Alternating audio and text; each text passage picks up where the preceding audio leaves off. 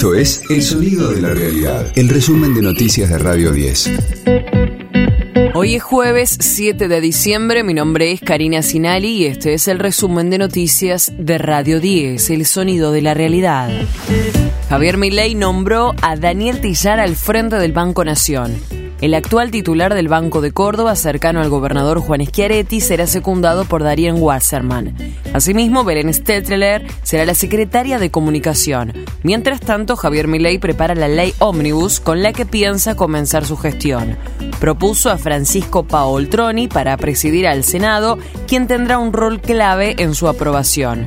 El propio senador de la Libertad Avanza confía en lograr los acuerdos necesarios. Yo creo que vamos a llegar al quórum necesario junto a todos los legisladores que piensan y entienden que la Argentina necesita cambios profundos. Nosotros somos siete senadores los que integramos un bloque, pero como dije, no tengo dudas de que la mayoría de los legisladores entiende y comparte esta necesidad de una transformación profunda para la República Argentina. ¿Y saldrá entonces el ley ómnibus? Por supuesto, es el deseo de todos los argentinos de bien. Hay que trabajar y lograr los consensos, que se dé este sano debate de ideas y que también la sociedad vea cómo funciona por primera vez la democracia en la Argentina. No tengo reparo con los peronistas, no traigo viejos prejuicios que de nada nos han servido a todos los argentinos. De lunes a viernes, desde las 6, escucha a Gustavo Silvestre. Mañana Silvestre. En Radio 10. Alberto Fernández se despidió de los empleados de la Casa de Gobierno.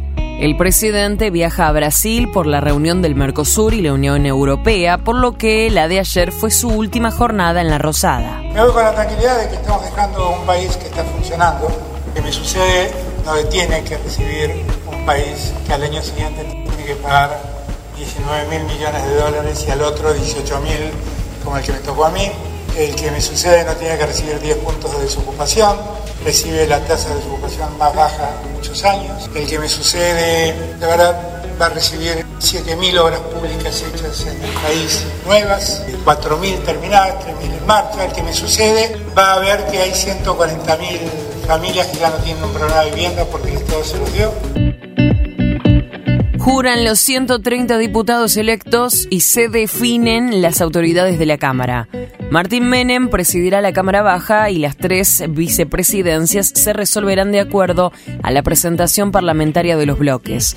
Antes habrá una sesión especial para aceptar las renuncias de diputados y habilitar sus reemplazos como las de Javier Milei y Victoria Villarruel. La final de la Copa Argentina se jugará el miércoles 13 en Lanús se enfrentarán Estudiantes de La Plata y Defensa y Justicia. Será desde las 21.10 con arbitraje de Nicolás Ramírez. Radio 10, el sonido de la realidad. La cena está rara, nadie dice nada. Se nota en tu cara lo que quieres hacer. Te vas a ir conmigo. Emilia bate récords y ya repercute a nivel internacional. Si no salís de mi cabeza.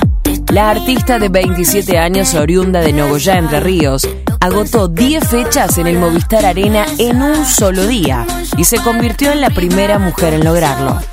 Además, su tema GTA.mp3 fue incluida en el top 20 de las mejores canciones de 2023 en el ranking del New York Times. El track forma parte de su segundo álbum, MP3, que tiene claras influencias del pop de fines de los 90 y principios de los 2000.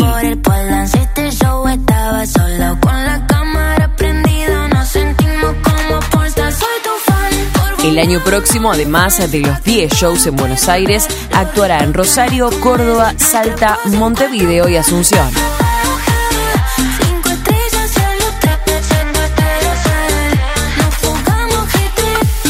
Este fue el diario del jueves 7 de diciembre de Radio 10, El sonido de la realidad.